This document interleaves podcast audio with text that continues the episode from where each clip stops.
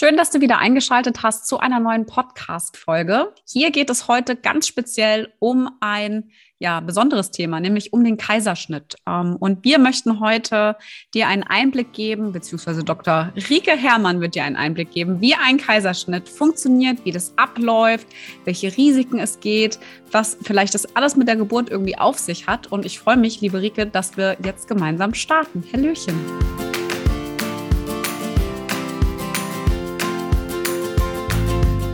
Hallo und herzlich willkommen beim Mama Academy Podcast, deinem Podcast für ein ganzheitlich gesundes und erfülltes Mama-Leben. Wir sind Rike, Katharina und Nicole, eine Ärztin, zwei Mamas und drei Yogalehrerinnen. Zusammen möchten wir dich mit unserem Wissen aus dem Bereich Medizin, Yoga, Coaching und Ernährung bei der größten Transformation deines Lebens unterstützen. Als Mamas und Frauen ist es unser Herzensprojekt, dich in deine volle Kraft zu bringen.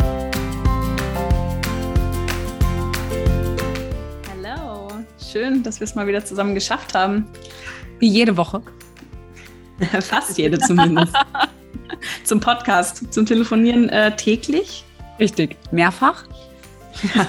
ich telefoniere mit dir Sehr definitiv schön. mehr als mit meinem Mann, der nicht da ist. Das kann ich dir auf jeden Fall sagen. Also von daher schön, dass wir uns dabei aufnehmen. genau. Ja, sehr schön. Nee, ich freue mich auch auf das Thema. Es gibt ja doch einfach immer wieder auch Fragen zum Kaiserschnitt und hoffe, dass wir einige von denen hier heute klären können. Und ähm, für alle Frauen, die zuhören und die dann vielleicht im Verlauf einen Kaiserschnitt bekommen, dann einfach auch ein bisschen ein Gefühl von Sicherheit ähm, ja, schaffen können. In unserem Online-Kurs Gesund durch die Schwangerschaft geht es ja auch um das Thema Kaiserschnitt und nicht nur um das Thema vaginale Geburt, weil auch selbst wenn du dir keinen Kaiserschnitt wünschst, ähm, kann es ja sein oder kein Kaiserschnitt geplant ist, dass es unter der Geburt doch zu einem Kaiserschnitt kommt. Und ich bin ja immer der Meinung, dass es wichtig ist, möglichst viel ähm, Aufklärung zu haben und zu wissen, was passiert, weil man dadurch einfach auch es vermeiden kann, dass man Ängste entwickelt, dass man vielleicht auch ähm, negative Geburtserfahrungen sammelt. Und ja, deswegen hier, by the way, unser Gesund durch die Schwangerschaft Online-Kurs auch für alle Frauen, die ähm, vielleicht einen Kaiserschnitt haben werden. Genau, ich finde, also grundsätzlich finde ich es ja echt total super, dass, ähm, also wir unterscheiden ja, also für mich, ich jetzt, also klar, ich habe spontan einen bunten, aber ich hatte keinen Kaiserschnitt, aber für mich gibt es zwei Wege, einmal der geplante und der ungeplante Kaiserschnitt. Ja, ich finde es aber trotzdem total super, dass wir die Folge aufnehmen, weil selbst wenn eine Spontangeburt nicht funktioniert, haben wir jetzt die Möglichkeit, genügend Input daraus zu geben, wie es wäre, wenn ich jetzt doch einen ganz spontanen Kaiserschnitt unter der Geburt irgendwie haben müsste aus irgendwelchen Risiken. Also ähm, ich glaube, jetzt habe ich dir vielleicht äh, sogar schon ein bisschen die, die Antwort von der, ne-, von der ersten Frage, die wir uns aufgeschrieben haben, vielleicht auch vorweggegeben, aber vielleicht auch nicht. Ich gucke mal. Was ist der Kaiserschnitt und welche Arten von Kaiserschnitten gibt es? Okay, also der Kaiserschnitt, ähm, das ist der Kaiserschnitt. Ähm, übrigens im Medizinischen wird es immer Sektio genannt, Sektio Caesarea. Und ähm, aber wenn dir vielleicht mal das Wort Sektio unterkommt, dann weißt du jetzt Sektio, okay, damit ist der Kaiserschnitt gemeint.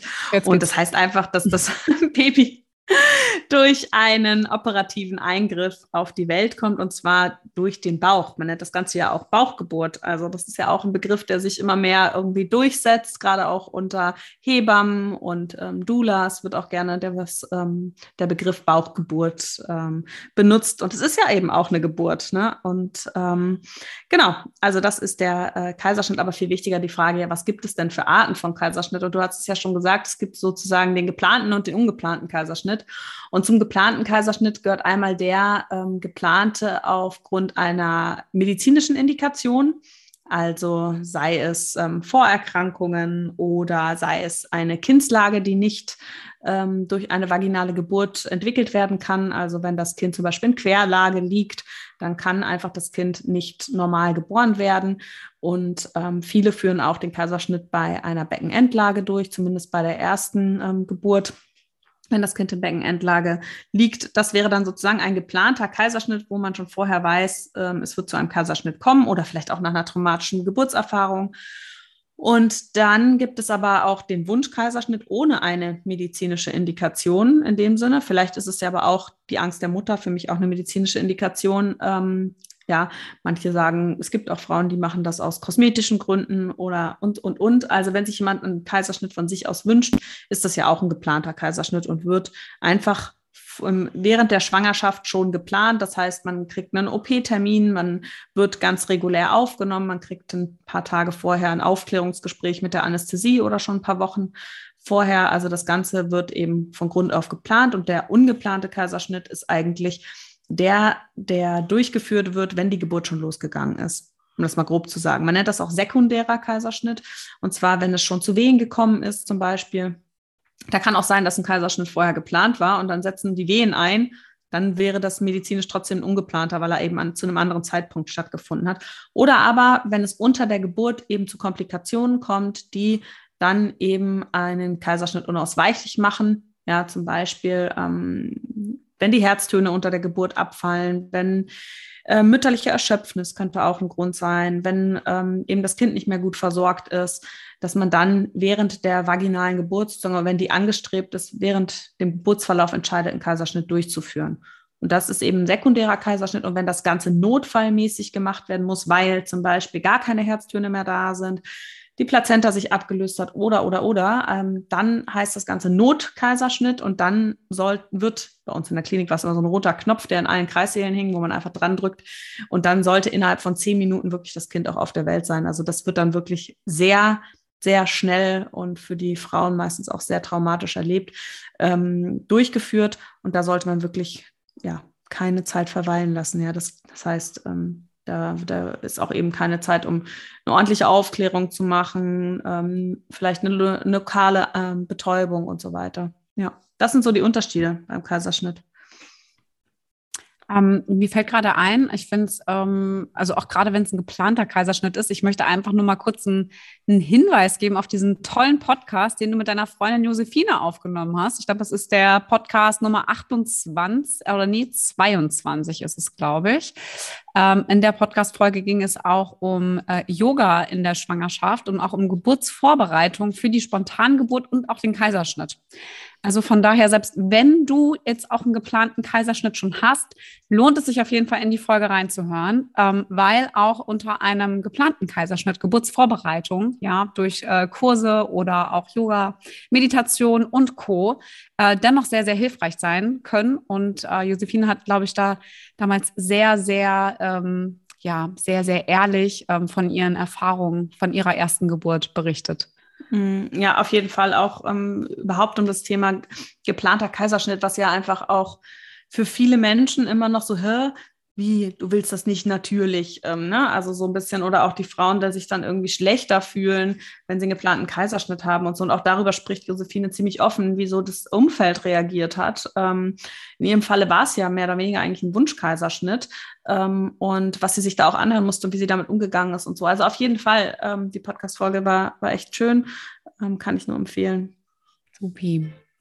Mm, wenn wir jetzt aber uns auf dieses, sage ich mal, auf das reine Prozedere Kaiserschnitt konzentrieren, kannst du vielleicht mal erzählen, ähm, wie ein Kaiserschnitt typischerweise abläuft? Mhm, klar, also wir sprechen jetzt einfach erstmal so ein bisschen über den geplanten Kaiserschnitt. Vieles ähnelt sich ja dann auch. Ne? Also beim geplanten Kaiserschnitt ist eben der Unterschied, dass wirklich ein Termin für diesen ähm, Eingriff, für diese OP ausgemacht wird. Mittlerweile versucht man sehr nah an den Geburtstermin ranzugehen. Früher war das noch so, dass man gesagt hat, drei, zwei, drei Wochen vor ähm, errechnetem Geburtstermin führt man den geplanten Kaiserschnitt durch weil man einfach sagen muss, es ist natürlich risikoärmer, an, einem, an einer Gebärmutter zu operieren, die keine Wehen hat. Deswegen versucht man natürlich ein bisschen, also an einen Termin zu finden, wo das Kind möglichst reif ist, aber eben noch keine Wehen, also der, die Geburt noch nicht losgeht. Und früher hat man das dann halt relativ früh gemacht, da hat man dann aber auch gemerkt, okay, die Kinder haben davon keinen Vorteil, die sind einfach dann doch noch unreif. Ähm, und dann gab es öfter Anpassungsstörungen und, und, und. Und jetzt versucht man halt schon näher an den Termin ranzugehen, also ungefähr eine Woche. Und dann kriegt man da eben einen Termin und muss erstmal vorher dann auch das Ganze so Aufnahmegespräche sozusagen führen. Das heißt, man hat dann auch ein Gespräch mit der Anästhesieabteilung, der Narkoseabteilung, wo man schon mal über die Narkose aufgeklärt wird. Man wird vorher ganz entspannt bei einem Termin in der Geburtsklinik über den Ablauf des Kaiserschnittes aufgeklärt. Man weiß, ne, man, man wird erklärt, wie das Ganze funktioniert, was man mitbringen muss, wie der Tagesablauf ist. Man weiß, um welche Uhrzeit man dran ist. Also das Ganze wird dann eben schon vorher ähm, geplant. Und Genau, und wenn das dann am Tag der OP selbst ist, ist es einfach wichtig, ähm, dass da, da kommt man nüchtern, ja, das heißt, man darf nichts essen, nichts trinken vorher. Und ich kann das jetzt mal so aus unserer Klinik damals erzählen. Da war es dann so, dass die Frauen im Kreissaal aufgenommen wurden. Das heißt, man ist dann wirklich mit seiner Tasche in den Kreissaal gekommen morgens. Ähm, dort äh, wurde dann eben besprochen nochmal, welche Narkose denn gewünscht ist. Es gibt ja unterschiedliche Narkoseformen, da können wir gleich auch nochmal drüber sprechen. Und wenn es dann eben eine lokale Betäubung war, ähm, dann besteht die Möglichkeit eben, also in den meisten Kliniken ist es so, dass dann eine Spinalanästhesie durchgeführt wird. Das heißt, dass man im OP erst die Narkose bekommt. Bei uns war das oft eine ähm, PDA, also ein Katheter, der in den Rücken reingelegt wird. Ähm, und das haben wir schon im Kreißsaal gemacht. Genau, und dann wird so ein bisschen die OP vorbereitet. Ja? Das heißt, ähm, meistens ist es schon so, dass die Hebammen das machen, dass man die Schamhaare wegrasiert in dem Bereich, wo geschnitten wird. Ja, dass Blutabnahmen sind meistens schon einen Tag vorher erfolgt, können aber auch noch an dem Tag morgens erfolgen, dass nochmal geguckt wird, ob die Gerinnung gut ist, die Blutgerinnung und so weiter. Und dann ähm, gibt es meistens auch schon mal so eine erste Infusion, das heißt, man bekommt einen Zugang gelegt ähm, in die Vene, man kriegt eine Infusion, wo dann nochmal so ein bisschen vielleicht eine Zuckerlösung drin ist, um den Kreislauf zu stabilisieren. Und dann wird meistens nochmal ein CTG vom Kind geschrieben und ganz wichtig, wenn der Kaiserschnitt wegen Beckenendlage geplant ist, wird meistens auch nochmal der Schallkopf draufgehalten, weil in seltenen Fällen kommt es vor, dass das Kind sich doch nochmal gedreht hat. Genau, und dann geht es eigentlich schon in den OP. Und im OP ist es dann so, dass ähm, man ähm, in so einer Halbseitenlage, Halbrückenlage gelagert wird als Frau, damit einfach die, die Vene nicht abgedrückt wird, die ähm, untere Hohlvene. Und dann ähm, ja, wird das Ganze steril abgedeckt, der Bauch. Und meistens sieht die Frau dann einfach auch nichts mehr vom gynäkologischen ärztlichen Team, sondern ist komplett mit den Narkoseärzten zusammen. Und dann ähm, wird einfach nochmal geguckt, ob die Narkose, wenn es halt eben eine Spinalanästhesie ist, legen das meistens dann die Anästhesisten im OP-Saal, wird dann die Narkose gelegt und dann, ähm, ja, wird, kommt das OP-Team, also die Gynäkologen, und das Ganze, der Bauch wird steril abgewaschen und dann geht auch schon die OP los. Bevor wir aber allerdings ähm, den, die Haut sozusagen aufschneiden, wird immer noch mal getestet, ob auch die ähm, Narkose natürlich gut wirkt. Und dann gibt es erstmal ja, den Hautschnitt und heutzutage wird eigentlich in der Regel die, so, der sogenannte sanfte Kaiserschnitt nach Miska-Fladach durchgeführt. Das heißt, dass nur die Haut eigentlich durch, durchgeschnitten wird und dann im Endeffekt das Gewebe, also die Bauchmuskulatur mit den Händen aufgedehnt wird. Ja, das heißt, ähm, eigentlich die Schichten der Bauchdecke so stumpf geöffnet werden ähm, man dehnt und reißt sozusagen das Gewebe auf. Das klingt erstmal ziemlich grob, ist aber von Vorteil, weil das Gewebe tatsächlich weniger verletzt wird und die Mutter auch weniger Blut verliert, ja, und am Ende weniger Schmerzen hat. Das heißt, auch die Heilungsdauer ist auch nochmal geringer und der Aufenthalt im Krankenhaus. Ja, und wenn man dann bei der Gebärmutter angekommen ist, ähm, dann wird die Gebärmutter mit einem ganz kleinen Stich ähm, geöffnet und auch eben mit Hand ähm, aufgemacht. Und dann wird das Kind ähm, entwickelt, nennt man das, also entnommen sozusagen und ähm, die Nabelschnur durchtrennt. Und dann ähm, kann das Kind auch direkt an die Hebammen übergeben werden. Und je nach Ablauf im Krankenhaus wird das Kind, wird der Vater dann mit dem Kind mitgeführt oder ähm, die Begleitperson oder das Kind kommt dann einfach wieder zurück auch zu der Mama. Und die, ja, für uns ist dann natürlich die OP noch nicht vorbei. Es wird dann noch die Plazenta ähm, aus der Gebärmutter entfernt und dann wird die Gebärmutter von innen sauber gemacht. Das ähnelt eigentlich einer Ausschabung. Und dann wird Gewebeschicht für Gewebeschicht ähm, wieder zugenäht. Das Ganze dauert dann meistens noch so 20 Minuten. Also es dauert meistens nur so fünf Minuten, wenn man anfängt, bis man das Kind geboren hat. Und dann dauert es aber nochmal so 20 Minuten, bis die OP vorbei ist. Und ähm, anschließend wird eben die Haut meistens mit einem auflösbaren Faden vernäht. Und ähm, dann darf die Frau auch schon wieder zurück ähm, in den Kreissaal.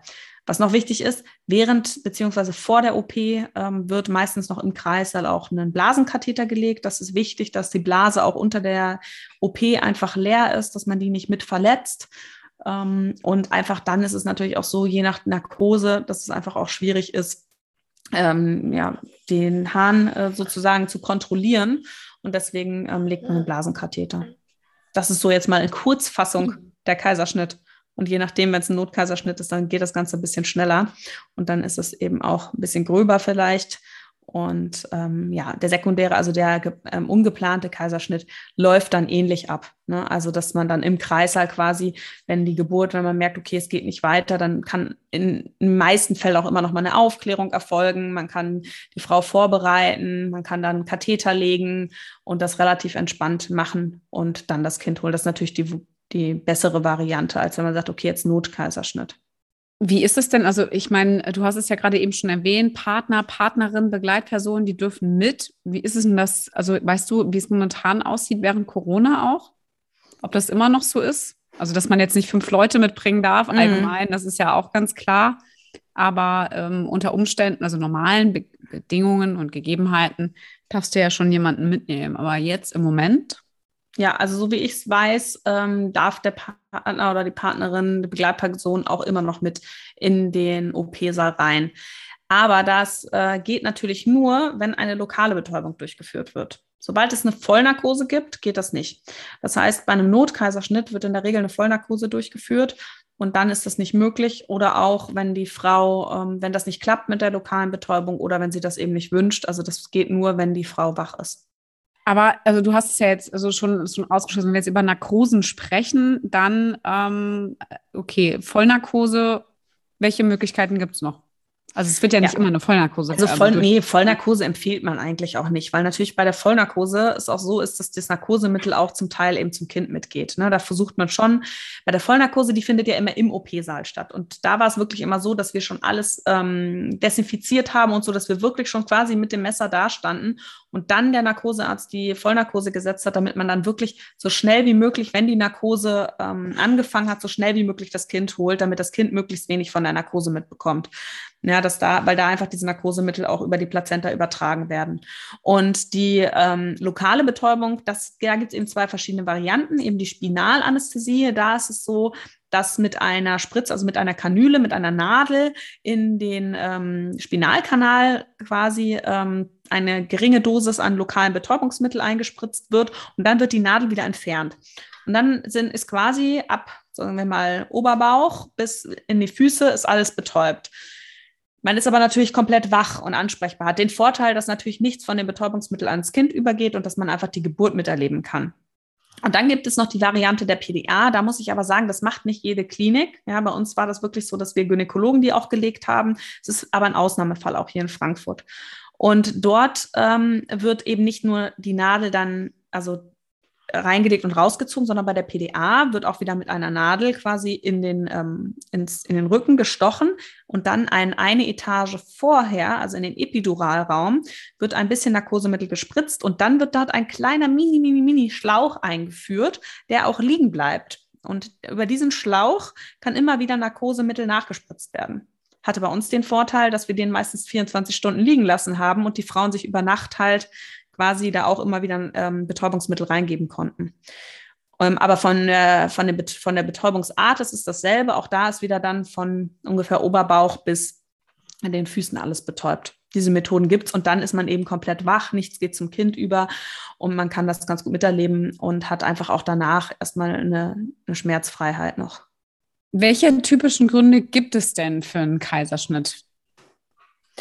Ähm, ja, also das ist äh, zum einen haben wir ja gesagt, so ein bisschen so dieses, der Wunsch, ne, das heißt ja immer so schön, der Wunsch-Kaiserschnitt, aber im Endeffekt ist es ja dann auch meiner Meinung nach einfach auch eine, eine persönliche Indikation. Ne? Also klar, es gibt keine medizinische Indikation in dem Sinne, dass man sagt, äh, das muss gemacht werden, weil sonst äh, äh, geht bei der Geburt was schief oder so. Aber ich denke mal, wenn eine Frau nicht bereit ist für eine vaginale Geburt, dann ist es vielleicht auch ähm, schwierig ne, mit der Vaginalgeburt und dann kann es natürlich auch zu Komplikationen kommen. Also es gibt eben diesen Wunschkaiserschnitt, aber so Gründe für einen äh, geplanten Kaiserschnitt sind zum Beispiel eben Lage, ähm, wenn das Kind nicht richtig liegt, also zum Beispiel in der Querlage, wie ich schon gesagt habe, das ist ein absolutes, geht gar nicht. Oder ähm, Beckenendlage, da gibt es ganz wenige Kliniken noch, die dann auch bei einer ersten Schwangerschaft auch eine vaginale Geburt machen. Die meisten machen einen Kaiserschnitt. Ähm, oder es gibt dann eben auch unter der Geburt, dass das Kind sich so verkeilt oder verkantet, dass es dann in eine Position kommt, die nicht zu gebären ist. Auch eine Fußlage kann nicht ähm, vaginal geboren werden. Ja. Dann gibt es natürlich das Missverhältnis, wenn, die, wenn das kindliche Gewicht einfach sehr, sehr groß geschätzt wird oder auch der ähm, Bauch viel größer als der Kopf. Ja, also wenn da einfach ein Missverhältnis beim Kind da ist oder ähm, vom Becken zum Kind, dass das Becken einfach viel kleiner ist für ein großes Kind ähm, dann gibt es auch Dinge, die, ähm, sagen mal, nicht wirklich geplant sind, wie zum Beispiel eine Plazenta-Insuffizienz, ja, dass das einfach das Kind nicht richtig wächst, dass es sehr klein ist, dass es vielleicht einfach minder versorgt ist.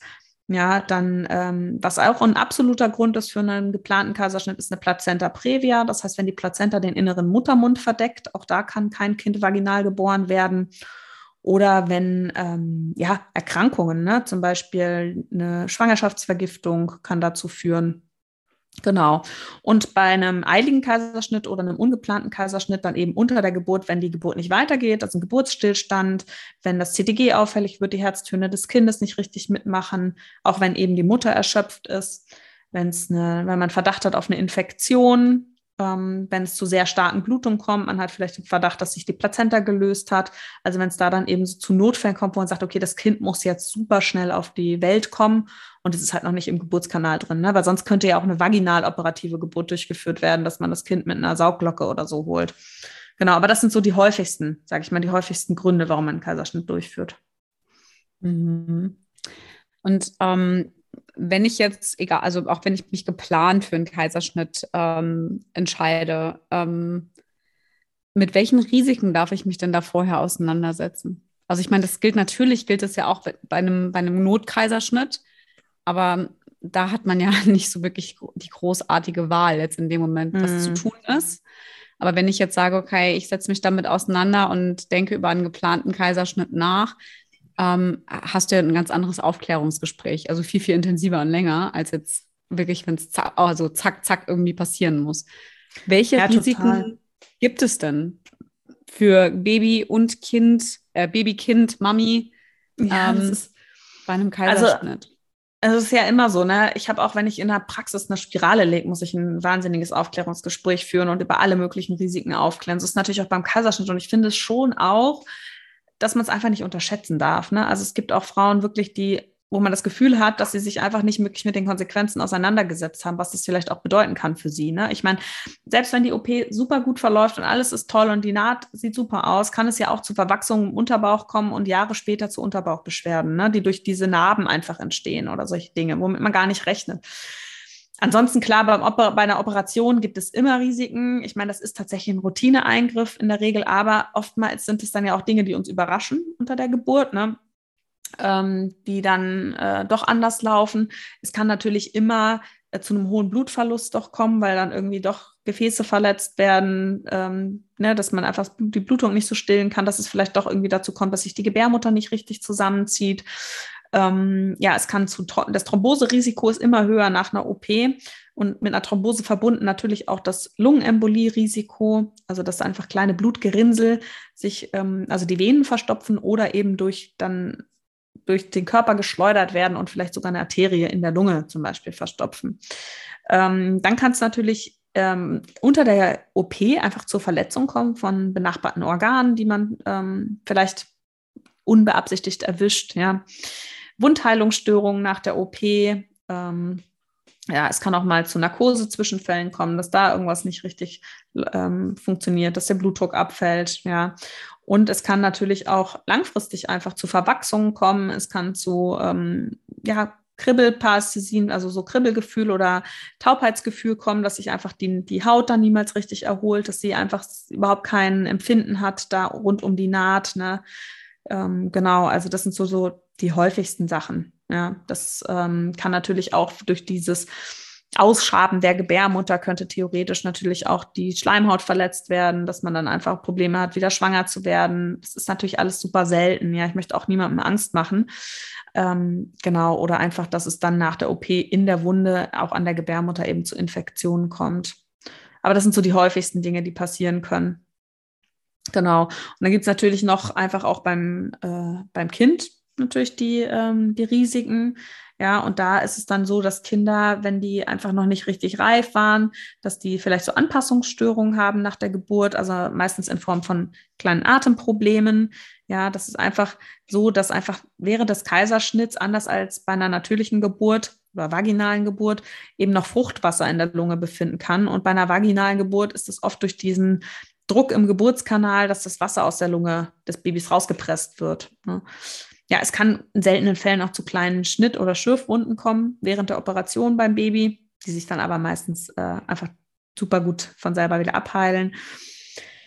Ja, ähm, dann gibt es ja auch, ähm, es gibt da, da bin ich jetzt nicht so der Meinung, dass das unbedingt stimmt, ne? dass man einfach, dass das Bonding kann natürlich schwierig sein nach dem Kaiserschnitt, aber nicht, weil das nach dem Kaiserschnitt nicht funktioniert, sondern wenn einfach das blöd läuft im Krankenhaus, wenn ähm, Abläufe einfach nicht so gut funktionieren, wie sie funktionieren sollten. Das wäre auch immer so ein Anliegen von mir, wo ich sage, da sollte man sich einfach vorher informieren, wenn man geplanten Kaiserschnitt hat. Wie ist das nach der Geburt? Darf das Baby zu mir kommen?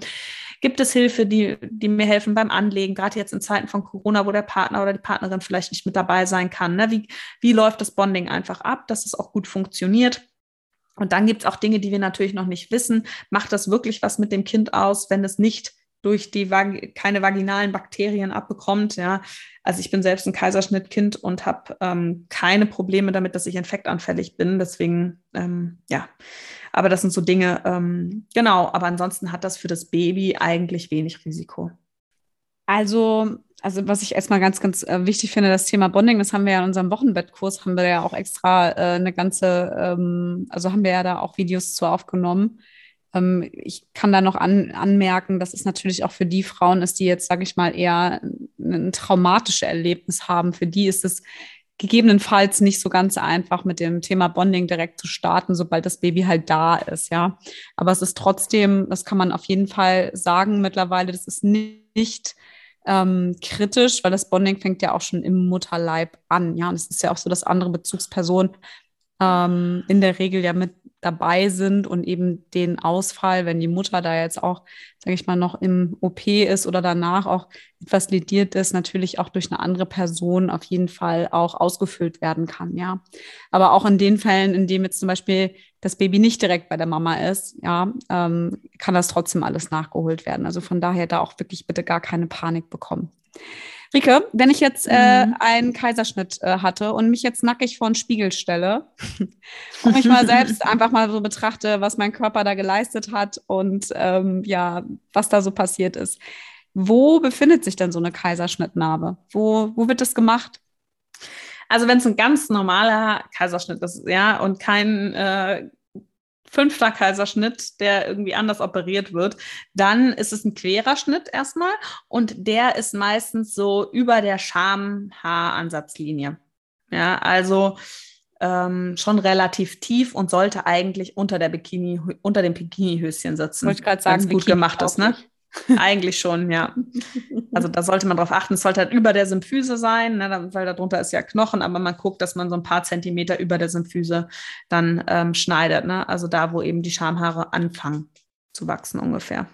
Genau, und meistens so, je nach Operateur, würde ich mal sagen, wir hatten einen so einen echt, äh, der ist jetzt mittlerweile in Rente, aber der kam dann immer noch für seine Privatpatientin so einmal in der, in der Woche kam der noch rein und hat ihm eine operiert. Der hat so schön operiert, der hat, glaube ich, nur so 10 Zentimeter Schnitt gemacht oder so und immer so pico fein. Ne? Es waren natürlich alles geplante Kaiserschnitte bei meistens sehr schlanken Frauen. Ja, wirklich ähm, beste Voraussetzungen ähm, für eine wirklich gute Naht auch, ja.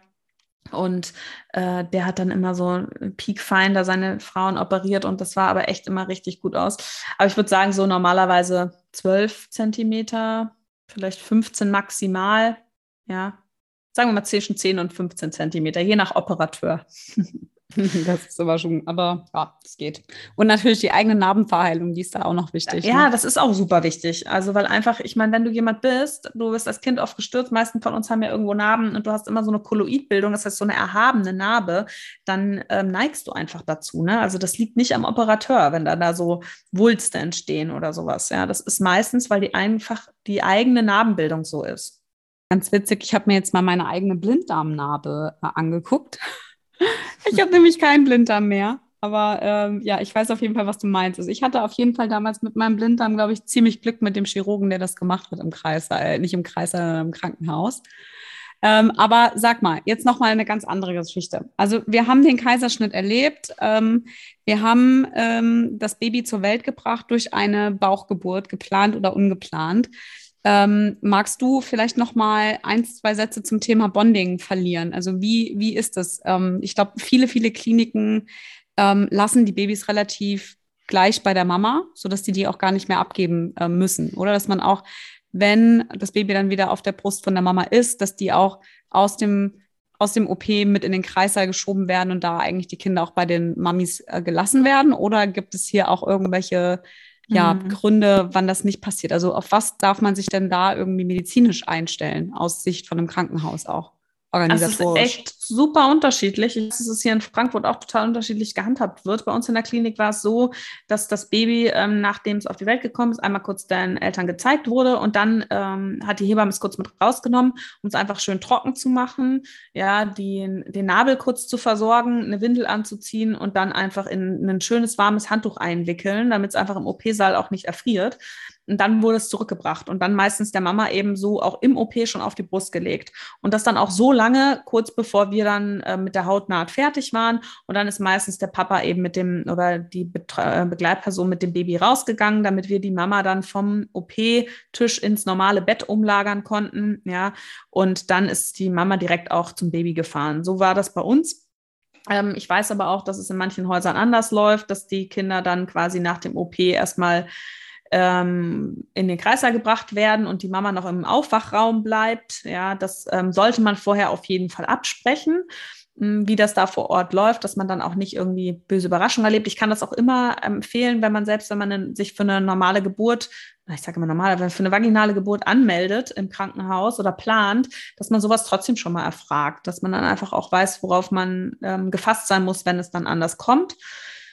Ähm, und dann, ich finde halt immer super wichtig, dass man so ein bisschen guckt, wie ist denn die Versorgung allgemein im Krankenhaus oder sich selber Gedanken macht. Das haben wir ja auch in unserem ähm, Gesund durch die Schwangerschaft Online-Kurs deswegen auch extra mit aufgenommen, diese ähm, dieses einfach, diesen Geburtsplan, den habe ich ja da auch ein bisschen anders geschrieben, mit der Erfahrung eben von den Frauen in den Krankenhäusern, was ist denn auch wirklich wichtig, was für Fragen kann ich auch stellen, was ist, was die Wochenbettstation angeht. Ne? Womit sollte ich mich vielleicht auch vor der Geburt auseinandersetzen, äh, mit welchen Fragen und auch vielleicht diese schon mit meiner Begleitperson, mit meinem Partner, Partnerin besprechen, bevor überhaupt die Geburt losgeht. Und da gehören solche Dinge für mich auch rein. Ne? Was wäre, wenn es zu einem Kaiserschnitt kommt? Wie ähm, wollen wir das machen? Wie werde ich, kann ich trotzdem dann mein Kind auch immer bei mir halten? Weil man muss sich natürlich schon im Klaren sein, dass man nach dem Kaiserschnitt einfach nicht so mobil ist.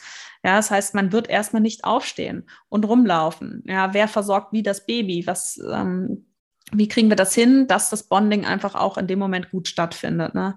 Und in unserem Wochenbettkurs sprechen wir auch über das Bonding, auch wenn es nicht so läuft, wie man es geplant hat, ne? wie man das dann auch wieder sozusagen aufholen kann. Auch das ist natürlich möglich.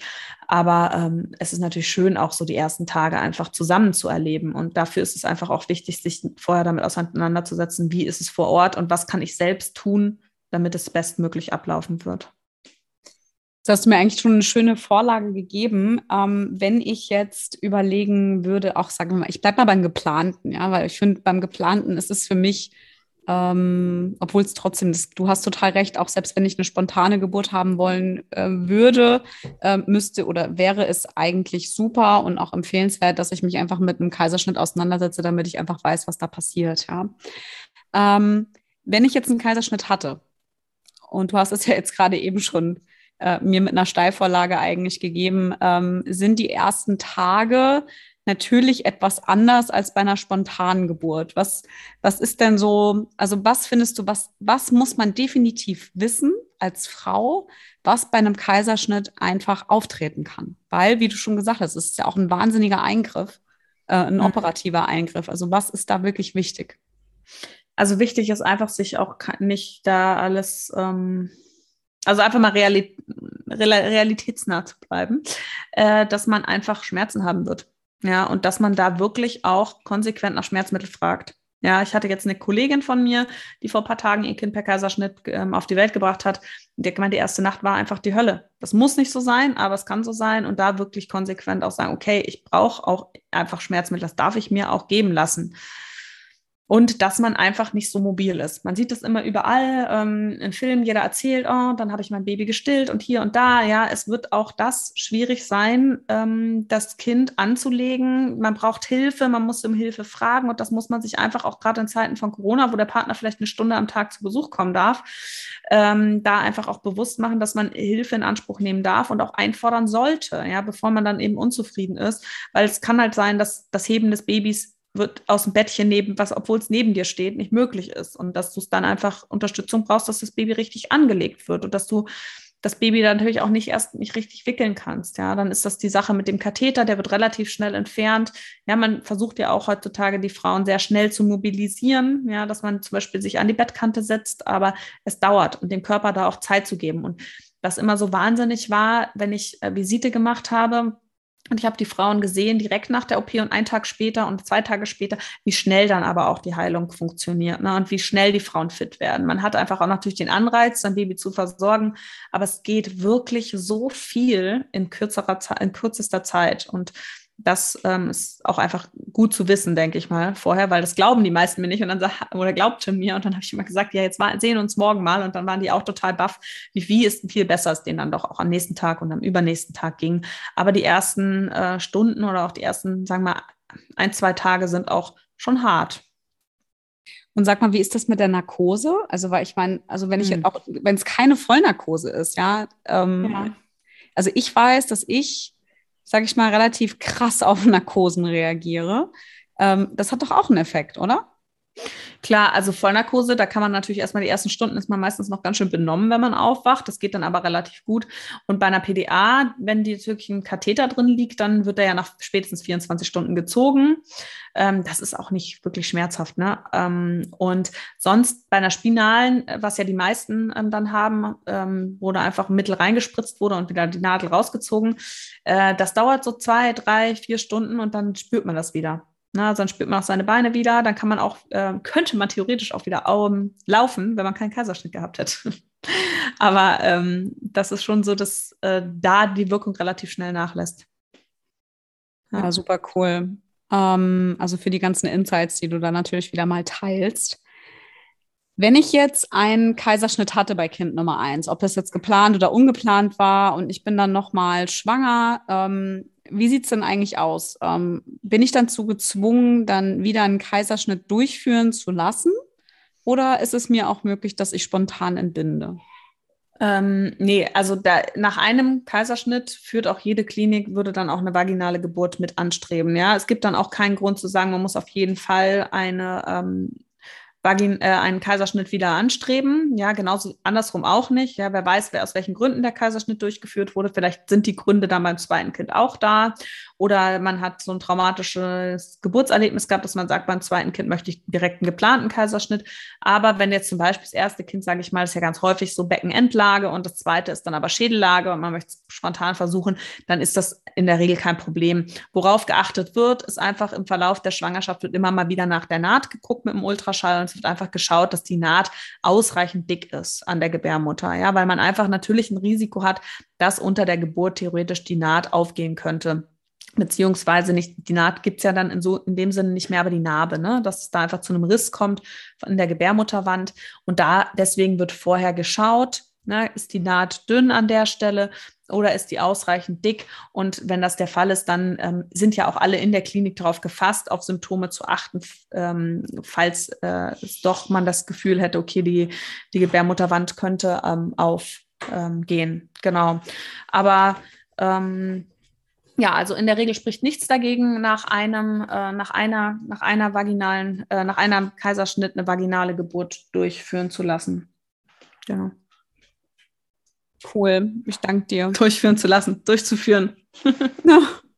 Du, ich habe ja, ich habe ja heute relativ spontan bei uns in der Story mal einen Fragesticker geteilt. Der ist jetzt auch äh, erst eine Stunde alt oder so, weil wir wollten eigentlich den Podcast ein bisschen später aufnehmen heute am Tag und haben jetzt doch äh, aus Familienangelegenheiten, äh, technischen Gründen, haben uns ja dazu entschlossen, doch äh, viel, viel früher den Podcast aufzunehmen. Ich würde jetzt einfach mal gucken, da ich weiß, es sind ja nicht viele Fragen reingekommen. Das wird jetzt wahrscheinlich einfach auch noch in den nächsten Stunden ähm, passieren. Ähm, die Fragen werden wir ja auf jeden Fall nicht löschen oder irgendwie ignorieren, aber ich würde dir vielleicht hier und da noch mal eine Frage zurufen, die wir schon bekommen haben. Und ähm, die erste Frage, die kam, ist es gefährlich, nach einem Kaiserschnitt eine natürliche Geburt zu probieren? Du hörst oder ihr hört, mein Mucki, der sitzt hier nämlich bei mir auf dem Schoß, der genau. ist krank, deswegen haben wir das Ganze jetzt auch vorgeschoben. Genau. Ähm, ja, genau. Also eigentlich besteht da kein großes Risiko. Wenn die Naht ausreichend dick ist, dann kann man auch genauso gut eine vaginale Geburt anstreben. Ist natürlich immer die Frage, aus welchem Grund wurde der Kaiserschnitt durchgeführt. Ja, ähm, haben wir jetzt gute Erfolgschancen, Aussichten, dass es jetzt klappt. Ne? Also das bespricht man natürlich dann auch individuell, aber bei einem Kaiserschnitt in der Regel ist die Naht dann auch ausreichend dick. Ja, meistens, wenn es halt vor allem geplanter Kaiserschnitt war, dann verheilt das sehr, sehr gut. Dann haben wir die Frage bekommen, also wir haben, ich, ich gebe dir jetzt einfach mal drei Fragen, ja, auch aufgrund äh, des Zeitmangels, der jetzt natürlich herrscht, wenn der kleine Muck äh, einfach ein bisschen krank ist. Ähm, ist ein Kaiserschnitt mit mehr oder weniger Risiken und Folgen für Baby und Mutter verbunden? Es gibt Widersprüche in der Literatur. Ich meine, du hast ja schon gerade eben, hast du ja schon relativ viel dazu gesagt, ne? Also welche Risiken gibt es? Ähm, Folgen ja. haben wir auch schon besprochen. Also ich muss ja sagen, bei uns in Deutschland ist das Risiko, wenn man eine vaginale Geburt hat, dass der Mutter was Schlimmes passiert, einfach super, super gering. Genauso auch beim Kaiserschnitt, ja. Wir sind natürlich, haben ein super medizinisches System. Ich finde halt immer bei einer OP ist das so ein, ein höheres Risiko in dem Sinne, dass ich ja weiß, es gibt eine große Wunde, die sich möglicherweise schlecht heilen kann, die möglicherweise sich infizieren kann. Wir haben ein sehr hohes Thromboserisiko. Man hat so ein bisschen mehr so dieses, es ist mit Sicherheit so, dass wir diese Risiken haben werden. Es ist mit Sicherheit so, dass man einen Schnitt hat und so weiter ähm, und eben auch für mögliche weitere Geburten einfach ein gegebenenfalls höheres Risiko. Und bei einer vaginalen Geburt natürlich kann es auch zu einer blöden Geburtsverletzung kommen. Ja, es kann auch für das Kind unter der Geburt, ähm, da kann es zu einem Sauerstoffmangel kommen oder, oder, oder. Das ist ja selten äh, mit dem Sauerstoffmangel unter der Geburt, aber es kann natürlich kommen. Ähm, oder dass die Mutter danach einfach Beschwerden hat mit dem Beckenboden oder der Naht oder und so weiter oder Blutverlust. Ähm, ist schwierig so pauschal zu sagen. Für das Kind ist es sicherlich ähm, risikoärmer, ähm, per Kaiserschnitt auf die Welt zu kommen.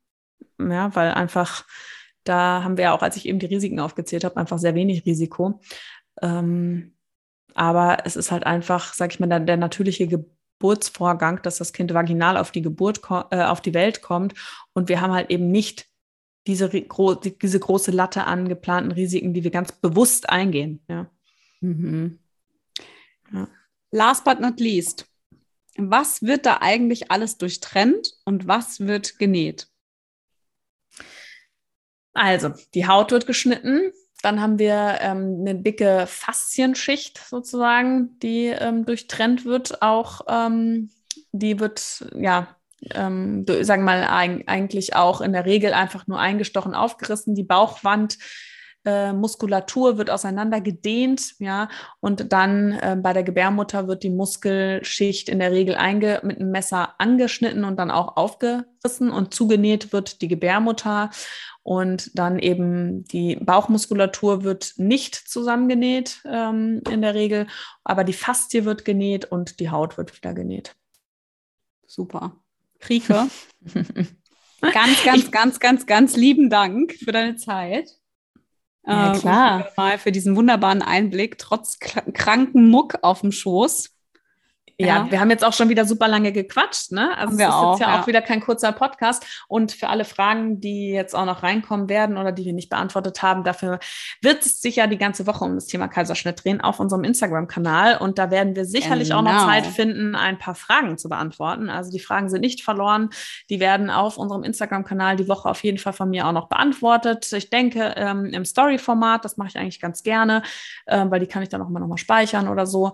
Und deswegen, also wenn du uns auf Instagram noch nicht folgst, gerne at die.mamacademy. Da dreht sich diese Woche auf jeden Fall alles auch um das Thema Kaiserschnitt. Genau. Und in unserem Online-Kurs Gesund durch die Schwangerschaft hast du dann natürlich auch noch mal ja, viel, viel mehr Wissen gibst du dazu ja auch über den Geburtsmechanismus und auch Spontangeburt gegen Kaiserschnitt. Also da wird das auch alles, äh, ist alles sehr, sehr gut äh, aufbereitet. Also wenn ihr da auch reinschauen möchtet, weil du jetzt vielleicht gerade schwanger bist und vielleicht dann noch ein passendes, gutes All-Around-Begleitpaket äh, suchst, dann bist du da bei uns auch auf jeden Fall richtig. Also guck da auch gerne auf unserer Homepage mal rein. Genau. Ja, wir verlinken das auf jeden Fall unten in den Show Notes ähm, zu unserem Kurs Gesund durch die Schwangerschaft. Da sprechen wir auch über die verschiedenen Narkoseformen, wie das Ganze funktioniert. Ähm, und da kannst du dann mal gucken, ähm, ob dich das anspricht. Und eine letzte Bitte, bevor du unseren Podcast ausschaltest und wenn du bis hierher gehört hast, dann schenk uns doch nochmal fünf Sekunden deiner Zeit und schenk uns eine positive 5-Sterne-Bewertung. Ähm, nicht nur bei iTunes, sondern jetzt auch bei Spotify. Das Ganze dauert wirklich nicht sehr lange und würde uns wahnsinnig helfen, dass wir noch mehr Frauen auch mit unserem Wissen erreichen können. Und damit wird es uns einen großen Gefallen tun.